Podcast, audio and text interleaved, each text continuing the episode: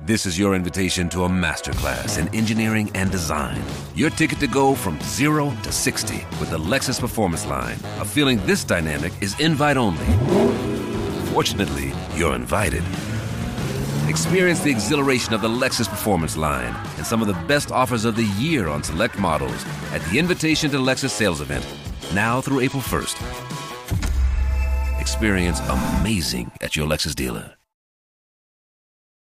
Ich hoffe am Ende meines Lebens mein Leben so gelebt zu haben, dass falls ich in einem Altersheim lande, mit einem Menschen, mit dem ich viel Zeit verbracht habe, mhm. dass mit deinem wir Bruder oder was? zum Beispiel, dass Mhm. wenn wir im gleichen Altersheim landen, warum auch immer, dass das halt nicht so ist, dass wir auf verschiedenen Stockwerken untergebracht werden müssen, weil wir uns wie die Gallagher-Brüder von Oasis überhaupt nicht mehr abkönnen, sondern dass wir halt nebeneinander auf die Veranda geschoben werden, unserem, um unseren Wackelpudding im Sonnenuntergang zu essen und wir währenddessen lustige Gespräche haben und schöne Erinnerungen teilen daran, wie wir zusammen als Familie eine schöne Zeit hatten. Und das war so die Maxime dahinter quasi zu sagen, sich immer vorzustellen, hey, du könntest mit dieser Person auch im gleichen Altenheim landen. So, und dann habe ich da lieber ein paar Freunde um mich rum, als nur so alte Feinde. Herzlich willkommen zum Mutmach-Podcast von Funke mit Suse. Paul? und Hajo Schumacher. Heute ist Mutmach-Freitag und da kümmern wir uns um ein Thema, das uns gerade beschäftigt. Euch hoffentlich auch. Der Mutmach-Podcast auf iTunes, Spotify und überall, wo es Podcasts gibt. Abonniert uns gerne. Das ist für euch kostenlos, aber für uns ein Kompliment, das Mut macht. Und jetzt geht's los. Herzlich willkommen zum Mutmach-Podcast. Wir von Funke, bei uns zu Hause auch gerne der Muma Poker inzwischen genannt. Heute Freitag behandeln wir immer ein Thema, was uns gerade beschäftigt. Mama hat es eingangs im Teaser erwähnt und ich habe sie dieses Wochenende beziehungsweise letztes Wochenende einfach mit einem Thema überfallen, was mich total beschäftigt hat in der letzten Zeit und das ist das Thema Geschwister. Warum eigentlich? Ja, ich habe mir einige Sachen aufgeschrieben. Zum Beispiel, was bringen einem Geschwister bei? Was macht eigentlich der Altersunterschied? Was macht das so mit dem Verantwortungslernen? Und, und was bekommt man dann auch in so einem größeren sozialen Familiengefüge eigentlich alles mit, dadurch, dass man jetzt irgendwie Geschwister hat auf einmal? Und Auf das, einmal ist gut. Ja, ne, Na, aber es elf ist Jahre ja, später. ja, genau, klar. Aber dann irgendwie, ne, habt ihr euch mit 40 tatsächlich, was ich auch eine mutige Entscheidung finde, da vielleicht auch so ein kleines bisschen schon mal die Brücke zu unserem äh, Hauptthema in diesem Podcast. Also, wo kann ich quasi den, den Mut aus der Verbindung zu meinen Geschwistern ziehen? Und ich sage das jetzt aus der privilegierten Stellung heraus, dass ich mich mit meinem kleinen Bruder unglaublich gut verstehe. Ja. Ich glaube, dass das zum einen daran liegt, dass wir elf Jahre auseinander sind tatsächlich, weil Mhm. das so eine gewisse Distanz einfach ähm, ganz natürlicherweise mit sich bringt. Ja. Und auf der anderen Seite fühle ich mich unglaublich verbunden mit ihm. Mhm. Und ähm, ja, finde das irgendwie schade, dann zum Beispiel davon zu hören, dass es natürlich auch Geschwisterpaare gibt, bei denen das ganz, ganz anders aussieht. Ja, genau. Ich erlebe das ja immer wieder im Coaching auch, ne? Mhm. Ist da manchmal eben auch, was weiß ich. Meistens hat das mit Erbstreitigkeiten zu tun oder mit äh, dem Gefühl, ich bin immer zu kurz gekommen. Meine Eltern haben mich nie richtig gesehen, wahrgenommen. Der kleine Sonnenschein, meine kleine Schwester war immer im Fokus und durfte alles machen. Und aus dem ja, Ungerechtigkeitsgefühl heraus. Ne? Und das ist ganz spannend und da sind wir auch gleich bei so einem äh, interessanten Thema, weil das habe ich in der letzten Woche war ich in Münster Schwarzach und habe da einen Psychodramakurs gegeben, nur um mit Frauen. Das war ein ein Thema da darin auch Kernrollen. Und zwar hat in jeder Familie je- jeder eine Rolle. Ja? Und das Spannende ist bei diesem Konzept der Kernrollen, dass gesagt wird, diese Kernrollen, die du dann eben einmal in deinem Leben dir zugeschrieben werden oder die du auch übernimmst, ne? also zum Beispiel diejenige oder derjenige, der Frieden stiftet. Also immer, wenn die Eltern streiten, ja, oder die jüngeren Geschwister oder so. Oder derjenige, der sich verantwortlich fühlt. Ja, also für die Geschwister, für, mir fallen da so ein paar Beispiele ein. Oder der eben der, der Sonnenschein ist oder die, ne, also die immer bevorzugt wird und die machen kann, was sie will, auch den letzten Scheiß anstellen. Manchmal ist das auch das Nesthäkchen. Klar. Dann die oder der Aufsteiger in der Familie, also Mhm. wo die Eltern vielleicht äh, selber irgendwelche Wünsche hatten, was aber sich nicht äh, erfüllen ließ, weil es kein Geld gab, um zu studieren oder weiß ich nicht. Und nun soll das Kind es anders haben. Mhm. Ich erinnere mich auch, du hattest in deiner Handballmannschaft damals jemanden, der, weil das ja Jugend Bundesliga war, ne? Also Jugendbundesliga, genau. Jugendbundesliga, genau. Dessen Eltern extra mit dem nach, hierher nach Berlin gezogen sind, weil Mhm. das Kind dann irgendwie eine große Karriere, also hatte man so im Kopf, Mhm. wollte ihm da nun auch nicht im Wege stehen und dann haben die Eltern das auf sich genommen. Es ist ja auch, da lastet ja auch was auf den Schultern so eines Kindes, ne? Ja, und wenn ich mich an den Spieler richtig erinnere, dann hatte dieser Spieler auch Geschwister. Tatsächlich. Mhm, genau.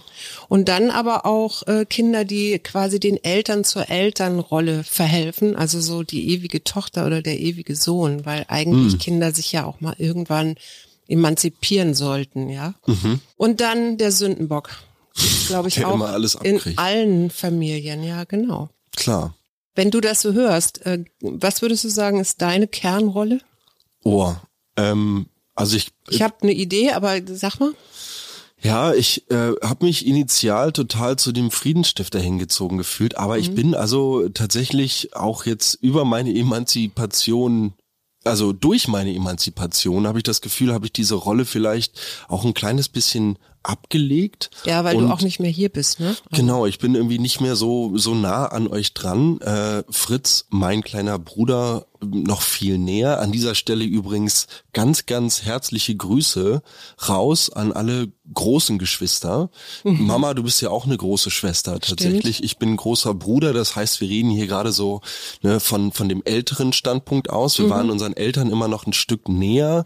Vielleicht, ich wie wie weit sind du und dein Bruder auseinander? Na, fast drei Jahre. Drei Jahre, okay. Ja, das ist irgendwie mit diesen elf, also bei Papa ist das ja auch so, der hat ja auch einen Bruder und eine Schwester. Seine Schwester ist 18 Jahre älter als er, sein Bruder ist elf Jahre älter als er. Zwölf. Zwölf Jahre älter als er. Ähm, das Verhältnis zwischen den beiden fand ich immer lustig. Ja. Ähm, ich bin da nie so ganz schlau draus geworden tatsächlich, wie Papa das Ganze so für sich bewertet hat. Aber er ist jetzt auch gerade in Münster tatsächlich diese Woche über und ähm, ich hoffe... In, in NRW, also nicht nur in Münster, aber ja. Er hat heute, er hat Klassentreffen, 40-Jähriges am Samstag. Ach ja, stimmt. Ne, ich hoffe auf jeden Fall, dass er seine Geschwister besuchen fährt, weil normalerweise nimmt er das ja schon als Anlass, wenn er da mal so in der Ecke ist, da zumindest einmal vorbeizuschneien. Mhm. Und ich denke, ich muss ihm nachher, nach der Aufzeichnung dieser Folge, dann auch noch eine WhatsApp-Nachricht schicken und sagen, ey, mach mal, mach mal ein paar Bilder. Mhm. So, ich würde die nämlich auch so Onkel und Tante gern auch nochmal wiedersehen. So, Mhm. mal gucken. Ja, das ist spannend. Ne? Also ich, wenn ich so an meine Kindheit zurückdenke, ich würde immer sagen, ich war oder bin die Verantwortliche in der Mhm. dieser Kernrolle immer gewesen. Auch klar, ich glaube, das liegt auch ein bisschen daran, dass ich ja nun einen Bruder habe, also die Tochter war, Und man die von dir so... irgendwie eingebunden oder eingemeindet wurde so in haushaltliches Tun, nicht viel, aber immer wieder. Hm. Und da waren dann mein Bruder und ich beide gefragt. Und mein Bruder hatte da so eine ganz coole Art, der, wenn der irgendwie keine Lust hatte oder so, dann hat er sich aufs Sofa gelegt und hat gesagt, er muss jetzt erstmal schlafen. und dann war der auch so störrisch, also ich weiß gar nicht, woher diese Sturheit kommt. Ja. äh, dass er dann, äh, dass er dann auch nicht wieder aufgestanden ist. Und dann war ich die Dumme, oder was heißt die Dumme, aber dann war ich diejenige, die dann äh, den Abwasch gemacht hat und habe mich natürlich maßlos über den geärgert. Meinst du, das liegt an diesem Altersunterschied? Also bei meinem Bruder und mir äh, würde ich den jetzt gar nicht so groß heißen. Also wir haben auch viel gespielt und wir waren uns eigentlich immer sehr nah emotional. Also wir waren schon, wir wussten schon, wir kommen von einem Blut oder wir sind aus einer Blutslinie oder weiß ich nicht. Ich glaube, das eine war, dass meine Mutter ihn doch durchaus vergötterte, weil er ja auch sehr kreativ ist und sie da, glaube ich, so bestimmte Sachen auch wiederentdeckte. Die ist ja letztendlich auch nur in so einem Mädelshaushalt groß geworden. Und jetzt war da plötzlich so ein kleiner süßer Bengel. Also ich glaube, das spielte eine Rolle, sicherlich. Und ähm, ja, ansonsten, ich glaube, auch wenn ich mich da quergestellt hätte, hätte ich wahrscheinlich auch wäre ich damit wahrscheinlich auch irgendwie durchgekommen. Deine Aufmerksamkeit hättest du dann auch bekommen quasi. Also ich, ich, ich wollte sie dann immer damit nicht alleine lassen oder mein Vater hat ja auch geholfen oder so, aber Mhm. ich glaube, das war, ich hatte dann eben immer dieses Verpfli diese, dieses Pflichtbewusstsein oder vielleicht auch die Verantwortung, dieses Verantwortungsgefühl, irgendwer muss es ja machen und ich mache es jetzt, bevor es keiner macht oder jetzt stundenlang diskutiere oder so. Ne? Du hast gerade gesagt, Oma hätte meinen Onkel, deinen Bruder vergöttert. Ich habe mir hier auch die Frage aufgeschrieben und die geht jetzt an dich als Elternteil, als meine ehemalige Erziehungsberechtigte und ja auch tatsächlich inzwischen aufgrund des Alters die ehemalige Erziehungsberechtigte von Gott sei Dank ist vom, das vom, vorbei. Vom, vom Junior. Mehr genau, jetzt ja, jetzt jetzt habt ihr jetzt habt ihr alles versucht. Jetzt ähm, ist der Karren im Dreck und die Milch ist vergossen. Ja. Aber ich habe mich gefragt, wie ist das denn mit Lieblingskindern? Also Papa und du haben immer scherzhaft gesagt, so der eine gehört dem einen und der andere gehört dem anderen und der, für den dafür bist du zuständig und das macht der und der macht das genauso wie du.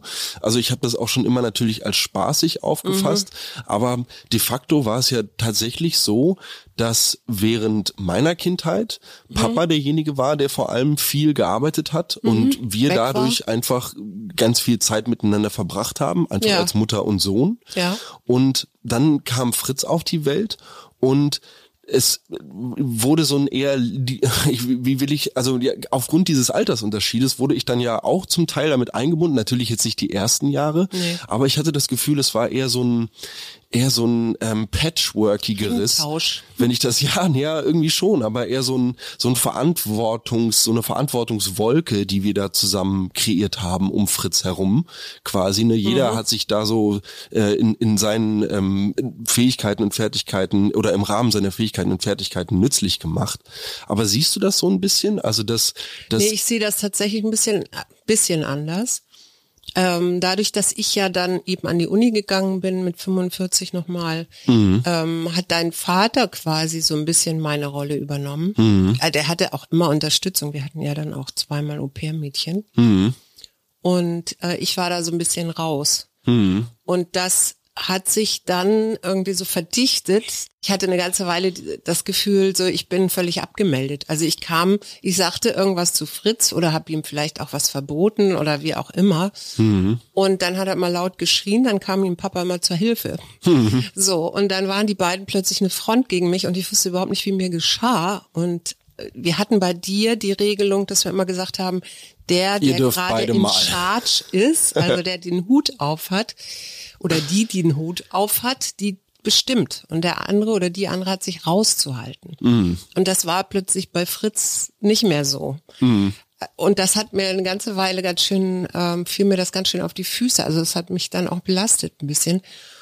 Und jetzt ist es inzwischen so, dass ich, ich könnte gar nicht sagen, das ist jetzt mein Lieblingssohn oder so, weil ich finde. wie bitte? Ich finde euch beide super, super klasse und ich sehe auch die Unterschiede, die ihr habt. Also ähm, ich, ich ganz banal, ja. Dein Bruder ist wesentlich kuscheliger als du zum Beispiel, ja. Und das genieße ich jetzt noch. Also wenn ich mit Fritz dann ab und zu mal so Arm in Arm irgendwo sitze oder wir kuscheln, finde ich das großartig. Es geht mit dir ging das in dem Alter nicht mehr. Vielleicht warst du da auch zu abgehärtet vom Handball. Ich habe keine Ahnung. Ja, ich glaube, ich glaube auch, dass das, dass das ein oder andere Handtuchgefecht in der Umkleide mir da vielleicht irgendwie diese, diese Nähe ausgetrieben hat oder diese, diese Zärtlichkeit. Oh nein, nein, das klang jetzt wesentlich Also das wäre jetzt so meine, das wäre jetzt meine Interpretation, aber ich weiß nicht, ob das so stimmt. Ich glaube schon, du hast da auch einen großen Anteil mit dran gehabt, diesen jungen Mann großzuziehen. Ja. Ich erzähle immer noch gerne die Geschichte, dass sein erstes Wort Desoxyribonukleinsäure war und dass er dafür ein besonders großes Weihnachtsgeschenk bekommen hat. So, Aber, so. Ich also- glaube, das sind so die Mythen, die Familienmythen, die man sich so erzählt. Ja. Auf jeden Fall hat er, was ich sehr, sehr schätze, ist tatsächlich, dass wenn er das Gefühl hat, er kommt hier nicht weiter oder er versteht uns gerade nicht, Dann was kommt er zu mir. üblich ist, dass er dann bei dir immer einen Ansprechpartner findet, der ihn da irgendwie nochmal wieder gerade rückt oder ihm eine Haltung sagt. Und ich finde das großartig, weil ich habe auch jetzt in unserer erweiterten Familie quasi ne, mit meinen Cousins und Cousinen zumindest auf dem einen, also vom einen Teil der Familie echt wirklich eng, engen Kontakt. Und ich finde das total schön. Die sind ja auch ein paar mehr. Mhm. Sowohl auf Papas Seite als auch auf deiner Seite sind wir da durchaus gut versorgt, was irgendwie Geschwister Nachwuchs. und Nachwuchs von Geschwistern und Geschwistern von Geschwistern angeht. Mhm. Und ich finde das total schön, auch da zu sehen, fand ich auch total schön, als letztens ähm, mein größter oder mein großer Cousin, meine große Cousine in Berlin waren, auch die mal zusammen zu sehen. So, mhm. ne? Also wie dadurch, dass sie jetzt auch beide zu Hause ausgezogen sind und auch schon so ein bisschen Abstand wieder zum Elternhaus gewonnen haben, mhm. wie gehen die jetzt auch miteinander um und wie ist das dann für die, sich jetzt auch, wenn man aus anderen Städten gemeinsam nach Berlin reist, beziehungsweise in dem Fall sind sie ähm, ja gemeinsam aus einer anderen Stadt angereist, ähm, wie das dann für die beiden ist, sich dann da auch so ein bisschen abzudaten und so. Mhm. Fand ich total cool mit anzusehen. Mhm. Ja, stimmt. Wobei ähm, meine Nichte ja nun, also die, das ist die Familie meines Bruders mit drei Söhnen und einem Mädchen. Mhm. Ähm, meine Nichte mir manchmal ein bisschen leid tut, mhm. mit äh, drei Brüdern groß zu werden und äh, auch in so einer ähnlichen Rolle zu sein wie ich mit so einer Unterstützen und Unterstützung der Mutter und so, das ist, finde ich, Mhm. Nicht einfach. Das ist auf jeden Fall eine Rolle, die prägt. Und das war auch so ein bisschen der Grundgedanke hinter diesem Podcast und diesem Thema, was ich heute für heute mitgebracht habe. Und zwar genau eben dieses, was lerne ich vom kleineren Geschwisterkind? Mhm. Was lernt das kleinere Geschwisterkind vielleicht von mir? Mhm. Das können wir jetzt leider schlecht erörtern. Da hätten wir Papa jetzt hier mit am Tisch ja, oder gebraucht. Fritz fragen sollen. Oder Fritz fragen sollen. Vielleicht kriegen wir das auch irgendwie Social Media mäßig aufbereitet. Auf jeden Fall, genau, hat mich das so beschäftigt, auch weil ich natürlich als die soziale Gruppe, in der ich am meisten experimentiere, direkt in meine Band geguckt habe mhm. und mir dann auch mal aufgefallen ist, hey, da sind wir fünf Leute mit Geschwistern und einer ohne. Mhm. Wer so. ist der eine ohne? Tja, das werde ich jetzt, weil ich so ein unglaublich integrer Bandkollege bin, natürlich nicht preisgeben. Außerdem haben wir es gesagt, wir dürfen keine privaten Informationen veröffentlichen. Oh das heißt, vielleicht war das auch schon viel zu privat, dass ich gesagt habe, dass da andere Geschwister haben. Aber diese Dynamik hat mich auf jeden Fall darauf gebracht. Und was glaubst du, was hat dein jüngerer Bruder dir beigebracht? Mein jüngerer Bruder? Einfach durch den Umgang stoische, mit ihm. Eine stoische Haltung. Ja. Nee, ich weiß gar nicht. Ich glaube, also das, das Spannende ist, ich, wir haben ja sehr, sehr lange ein und denselben Freundeskreis gehabt, so mehr oder minder. Mhm. Ne? Und ähm, haben uns, glaube ich, immer so, also das ist jetzt meine, meine Sicht, vielleicht hat er eine ganz andere drauf, aber haben uns eigentlich immer so auch als etwas Gleichgesinntes verstanden. Mhm. Also eine und, Einheit. Ja, also eine Einheit. Und ich glaube, er hat mich manchmal überrascht, weil er hatte ja unter anderem auch eine Punkband. Mhm. Und da bin ich ja dann auch auf Konzerte gegangen. Also ich habe selber meine Punkzeit gehabt. Aber das war dann nochmal so ein, so ein, ja, nochmal so ein Hingucken in diese Punkzeit oder so. Also, mhm. und alles, was mit Musik zu tun hat, da hat er mich geprägt, aber ich ihn, glaube ich, auch. Also, mhm. auch wenn ich jetzt kein Instrument ähm, großartig gespielt habe, also bis auf Quer, nee, Quer, Blockflöte. Und das nicht wirklich nur sehr halbherzig. Aber was könnte es noch sein? Ich, also ich finde das ganz schwer. Kannst du das von Fritz und dir sagen? Auf jeden Fall. Bei mir ist es ganz klar die Verantwortung. Mhm. Und das begründe ich einmal mehr in dem Altersunterschied. Also es war einfach so, und ich erinnere mich da zum Beispiel an diese Situation, wo ich auf den Knirps aufgepasst habe. Es kann nicht wirklich, es muss so eins gewesen sein, vielleicht, mhm. vielleicht auch noch nicht mal. Aber auf jeden Fall hattet ihr einen wohlverdienten Pärchenabend zusammen bei Freunden. Mhm. Und ich rief irgendwann sehr verschnupft und leicht verheult an, dass ich jetzt gerade den Kleinen auf dem Arm hätte, weil er irgendwie angefangen hätte zu schreien. Mhm. Und dass er mir irgendwie naja, hinten ins T-Shirt gebrochen hätte. Ja, stimmt. Und ähm, dann kamt ihr nach Hause und fandet zwei völlig aufgelöste Söhne ähm, hier vor und musstet uns dann beide ins Bett bringen.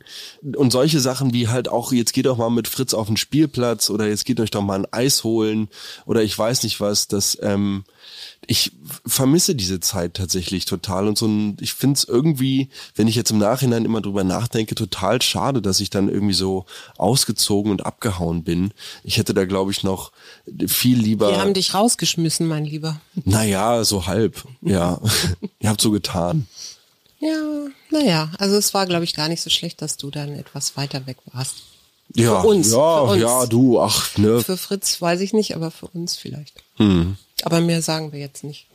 Aber was ich so tragisch finde und was ich wirklich immer mal wieder beobachte, ist, solange die Eltern leben, ist tatsächlich so eine Art, äh, dann gibt's eben, da ist ganz klar, wie das geordnet ist. Ne? Also wenn man jetzt von diesen Kernrollen au- ausgeht oder so, wer da was macht und wie so. Und wenn dann die Eltern sterben, dann heißt das ja, man geht in eine neue Rolle rein eigentlich. Also ich habe mir damals vorgestellt, als mein Vater dann auch noch gestorben ist, mir so vorgestellt, ähm, da sind so Reihen von Menschen. Vor uns waren schon welche, die gibt's nicht mehr. Und jetzt bin ich so in der ersten Reihe. Das heißt, ich bin jetzt so an meine in meiner Verantwortung. Also kann mich jetzt nicht mehr irgendwie bei meinen Eltern ausheulen oder so Da in so einer endgültigen in so Verantwortung einer endgültigen, ja, angekommen. ja, genau, genau. Und das aber, was eben häufiger passiert und was ich halt immer wieder beobachte und sehr, sehr traurig finde, ist, wenn dann der Streit ums Erbe anfängt. Ja, und wenn dann so Vorwürfe auftauchen wie, ja, Mama hat dich immer lieber gehabt als, als mich und solche Sachen. Also wo so ein Groll ist, ne? wo so ein, ich weiß nicht, Konto geführt wird über die letzten 20, 30, 40 Jahre und da immer alles reingeht und statt sich mal hinzustellen und zu sagen, wa- was denke ich da eigentlich die ganze Zeit, weil das ist ja selbst gemacht. Das ist ja nicht, muss ja nicht immer unbedingt den Tatsachen entsprechen Mhm, klar. beobachte ich dann eben häufig, wie Menschen in so Opferrollen gehen und dann äh, daraus äh, heraus eben so einen Groll entwickeln, Zorn entwickeln, man sich verstreitet, Vorwürfe gemacht werden, äh, wo, wo du dann nur noch daneben stehst und denkst, ey, ihr seid doch erwachsene Menschen, ist doch jetzt nicht euer Ernst. Und wo dann ja Geschwisterkonflikte aufflammen, die ähm, vorher überhaupt nicht wahrnehmbar sind, ne? solange die Eltern noch leben. Und meinst du, dass das so versteckte oder jetzt mal blöd ausgedrückt verschleppte Sachen aus vorherigen emotionalen Situationen sind, die dann da noch mal so zusammengeführt werden? Also wenn es jetzt zum Beispiel, wenn wir bei dem Thema bleiben, eine Mama hatte dich immer lieber als mich, so, Also- dann hat dann hat ja d- d- der oder derjenige, der das sagt, der oder diejenige, die das sagt, hat ja dann genauso wie du gesagt hast, quasi dieses Buch geführt. So, und wo hört das dann auf mit diesem Vergleichen? Also, wo, wo steigt man da dann wieder aus? Ja, das ist eine guter, gute Frage. Also auf jeden Fall, das, was passiert, ist, dass Menschen in Lebenskrisen geraten, wenn die Eltern sterben.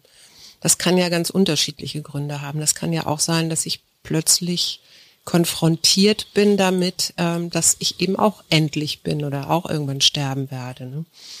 Und dann hängt das natürlich auch immer so ein bisschen davon ab, was ist da jetzt mal, abgesehen vom Geld, wenn es um Geld geht, ähm, welche Rolle hatte ich da auch? Also so, so Themen wie Macht, Eifersucht oder auch ähm, so verletzte Gefühle, eben in Momenten, wo die Eltern vielleicht ungerecht waren. Jetzt leben wir ja und machen ja alle unsere Fehler. Also wir sind ja immer mal auch ungerecht. Wir sind ja nicht nur gerecht. Das ist ja kein Mensch. Aber das kommt in solchen Momenten dann eben noch mal schneller hoch. Und ich erinnere mich auch tatsächlich an Trauerfeiern, wo dieser Satz, äh, ja, meine Schwester war ja immer die Tolle und ich war ja immer der Oberarsch oder der, weiß ich nicht, dann ganz hochkommen. Und das ist so tragisch, weil man sich eigentlich hinsetzen müsste und sagen müsste, okay, ich habe das jetzt so in mir, was kann ich denn tun, damit ich das loswerde oder damit ich das umwandle? Weil es ja letztendlich komme ich ja jetzt in eine, eine neue Rolle. Ich bin ja nicht mehr Kind, weil meine Eltern sind nicht mehr da. So, ich könnte jetzt auch sagen, ich gehe jetzt in die Verantwortung. Ja, und da vielleicht auch die Verbindung zum Geschwisterkind, zum Geschwisterteil suchen, weil es natürlich dann, wenn man sich die Eltern geteilt hat, es nachvollziehbarerweise ja auch für das Geschwisterkind jetzt nicht so einfach sein kann, dort so eine Bezugsperson wirklich auch zu verlieren. Mhm. Also ich verstehe das, ich oder ich kann mir das schon sehr, sehr gut vorstellen, dass quasi gerade dieser Schmerz über den Verlust da nicht unbedingt zu einer Vereinigung von zwei Menschen oder von Familie führt, sondern halt wirklich dazu führt, dass da echt hochentzündliches Material entsteht. Mhm. Ja, das ist, das ist sicherlich das eine. Und das andere ist, was natürlich auch passiert ist, dass die alten Eltern, was weiß ich, möglicherweise selber krank sind und es gibt ein Kind, das sich ganz viel kümmert. Mhm. Und ein anderes, das vielleicht weiter weg wohnt und sich gar nicht so kümmern kann. Mhm. Ja.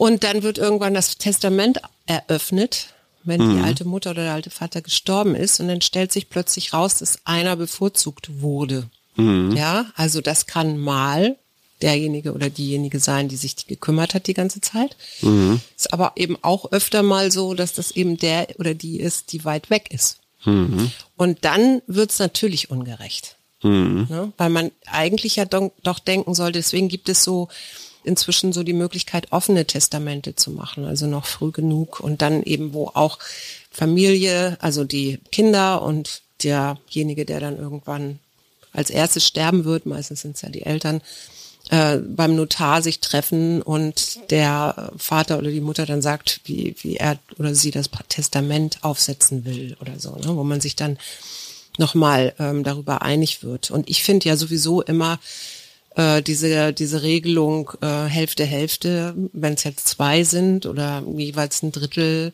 am einfachsten. Ja, also gar nicht zu sagen, äh, ich mache da jetzt Auflagen oder der kriegt das Haus oder der kriegt das, sondern dann zu sagen, okay, wenn der eine das Haus nimmt, dann äh, muss er dafür sorgen, dass die andere, was weiß ich, äh, Wert, einen gleichen Wert bekommt oder eine Miete zahlen oder irgendwie sowas. Also so, ne, wo man das gerecht aufteilt. Mhm. Aber da kommen eben auch, und das ist das Schwierige, und da triffst du dann Leute, die ähm, zum Psychologen gehen oder ins Coaching gehen oder so. Da kommen eben auch ver alte Verletzungen und diese Gefühle von ich bin nicht wert, ich bin's nicht wert oder ich bin nicht genug oder diese diese Sachen kommen dann eben wieder hoch, die sich vielleicht in der Kindheit gezeigt haben, weil ich meine, wenn ich jetzt dich fragen würde, kann man vielleicht gar nicht fragen, aber wer ist jetzt erfolgreicher oder vergleichst du dich mit deinem Bruder oder so, ne? Dann Absolut nicht. Nee, eben, das ist ja auch das Gute an elf Jahren ähm, Abstand möglicherweise. Aber ich, ich, will mich einfach generell nicht mit Menschen vergleichen. Ich nee, will nee, einfach nee. mich darauf konzentrieren, ein großer Bruder zu sein. Oder ja. ich zu sein. Äh, viel besser noch ich zu sein. Ich meine, weil das Interessante ist ja eigentlich an Geschwistern, dass das die Menschen sind, mit denen du am längsten in deinem Leben sagen, zu tun hast. So. Und ich habe irgendwann mal diesen wunderbaren Satz gehört, dass es gut sein kann, dass man ne, zum Ende seines Lebens dann in irgendeinen so betreutes Wohneinrichtung Dings geschoben wird. Mehrgenerationenhaus, finde genau, ich. Genau, in ein Mehrgenerationenhaus, in einer Altersresidenz, in einer Altersresidenz abgestellt mit dem ähm, ja, es Rollstuhl. Muss ja nicht abgestellt sein. Heute, ich habe, wann habe ich das? Stimmt, es gibt Tagen? auch Selbstfahrende. Ich habe vor ein paar Tagen wieder gelesen, also gibt es auch in Schleswig-Holstein schon, aber das war, glaube ich, irgendwo bei in Baden-Württemberg oder Rheinland-Pfalz, weiß ich nicht mehr. Äh, jemand, dessen Mutter, der auf dem Bauernhof lebte, dessen Mutter so langsam dement wurde und der dann äh, überlegt hat, wie er das jetzt äh, hier so managen kann und sich und dann auf die Idee gekommen ist, er macht jetzt einen Seniorenhof. Ja. Also wo die Senioren noch dabei sind, die schälen die Kartoffeln fürs Mittagessen, da wohnen irgendwie 22 und dann gibt's noch einen Pflegedienst, also der dann auch noch, also Krankenschwester und so, die dann auch rund um die Uhr da sind. Klar.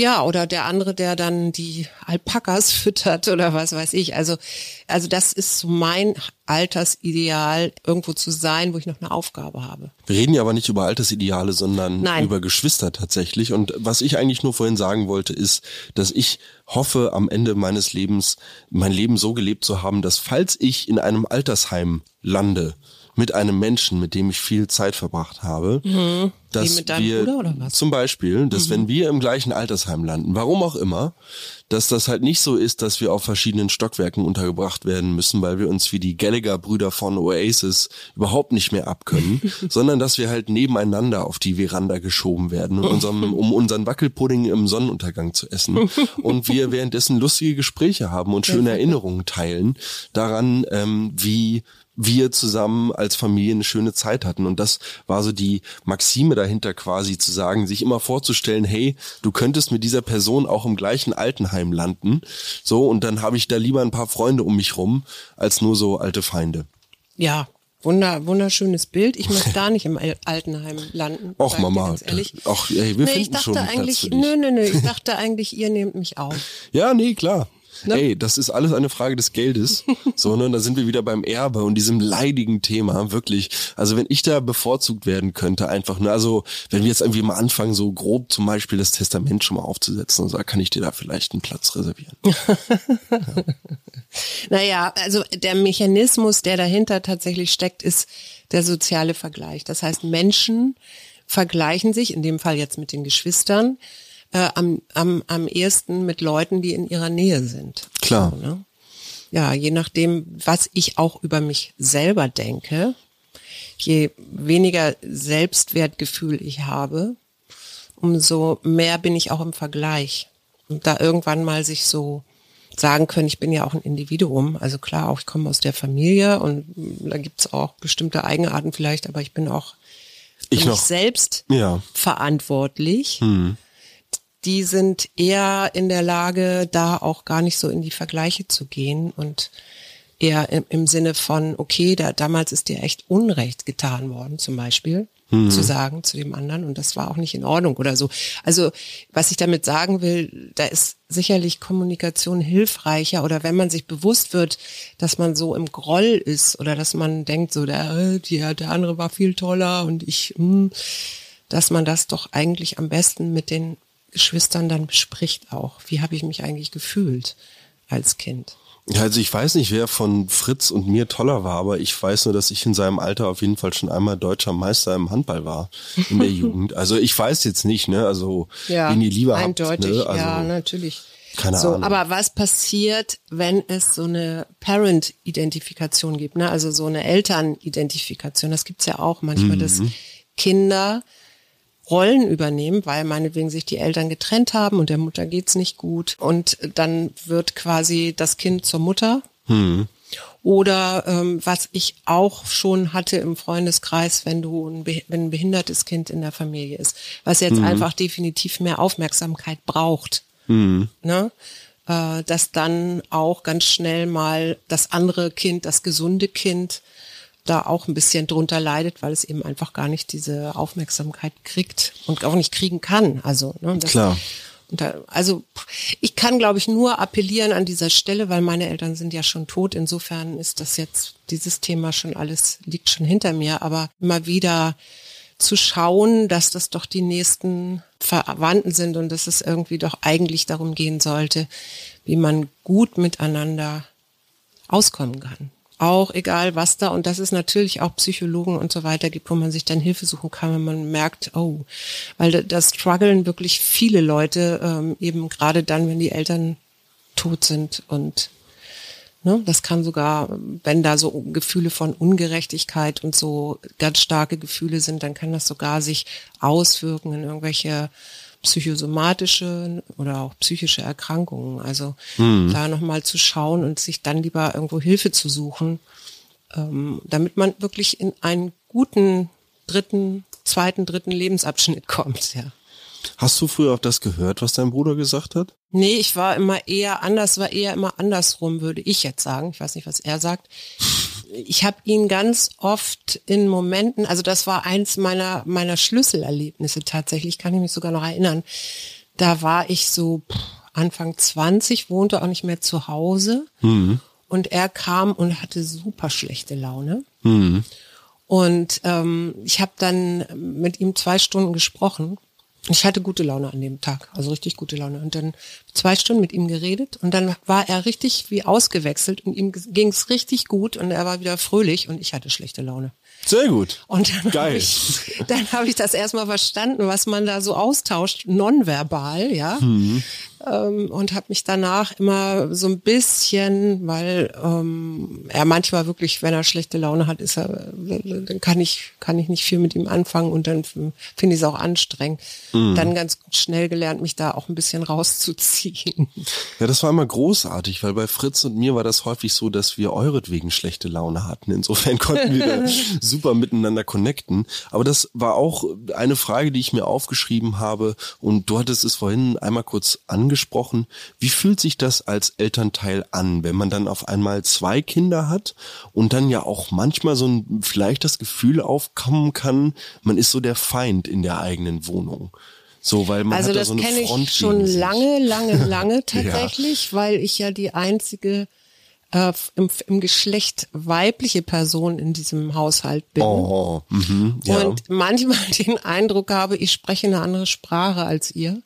Also, aber ich, äh, also als Eltern, ja, das es gibt Sachen, die muss man einfach aushalten. Genauso wie ich bestimmte Sachen nicht anspreche, auch dir gegenüber nicht, weil ich denke, ja, okay, ist dein Leben, was soll ich mich da jetzt einmischen oder dazu sagen, auch wenn ich das anders. Was sind das denn für. Cliffhanger, ey?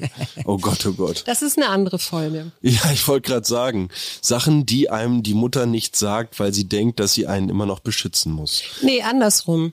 Sachen, die die Mutter nicht sagt, weil sie das Gefühl hat, dann ist sie wieder in ihrer Mutterrolle und das will sie nicht. Weil ich möchte ja Aber wirklich warum denn tatsächlich. Ja, ich Du finde, wirst doch ich immer meine euch, Mutter bleiben. Ja, das werde ich sicherlich immer bleiben, aber ich wäre auch gerne jemand, der einfach ja so einem erweiterten Kreis, Freundeskreis ähm, dazugehört und das werde ich nie tun. Also ich weiß nicht, ich möchte einfach, ich als Person möchte wahrgenommen werden, glaube ich, und nicht immer nur in meiner Rolle als Mutter. Hm, verstehe. Ja, und da sind wir natürlich wieder bei dem, was du eingangs auch beschrieben hattest, bei diesen verschiedenen Rollenbildern, in welche man dann innerhalb einer Familie auf jeden Fall quasi ähm, ja reingezwungen wird, in welche man aber auch zum Teil reinwächst. Ja, die, in die man auch geht. Ja, Klar. ich meine, wenn da, wenn die Eltern immer streiten, dann äh, ist der Friedensstifter vielleicht auch derjenige und was übrigens auch ich total nachvollziehen kann, dass Kinder dann das Gefühl haben, oh, hier geht irgendwie was schief oder hier gibt's Krach und ich muss mich jetzt einbringen, um das hier wieder zu schlichten.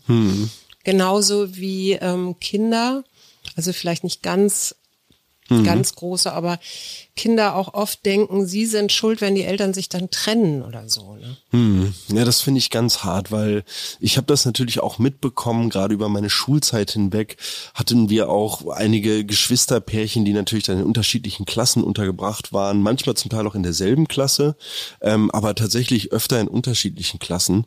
Und mich hat das immer unterschwellig beeindruckt, dass es manche Eltern gab, die es irgendwie geschafft haben, zusammenzubleiben und dass bei ganz vielen anderen da diese Trennung dann irgendwann kam, irgendwann die Scheidung. Und das war wirklich, also wenn ich so in meinen Freundeskreis gucke, ist das recht vielen meiner Freunde widerfahren. Aber das ist auf jeden Fall ein anderes Thema.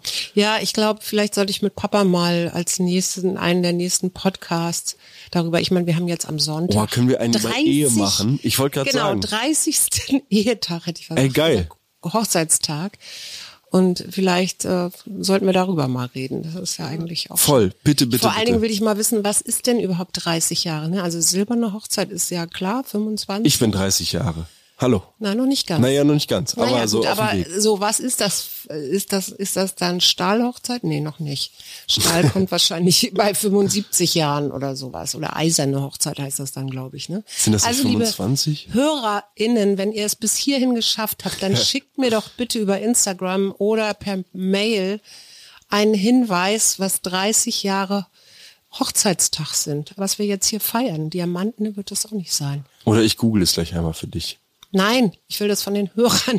Habt ein ganz schönes Wochenende. Wir wünschen euch ein schönes Wochenende mit den Geschwistern Und nehmt sie mal wieder der den Arm. Familie und grüßen herzlich.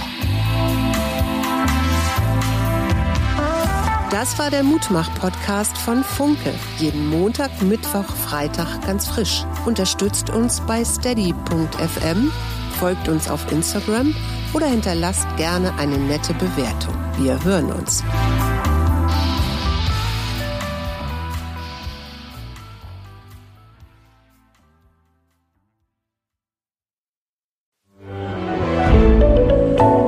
Podcast von Funke.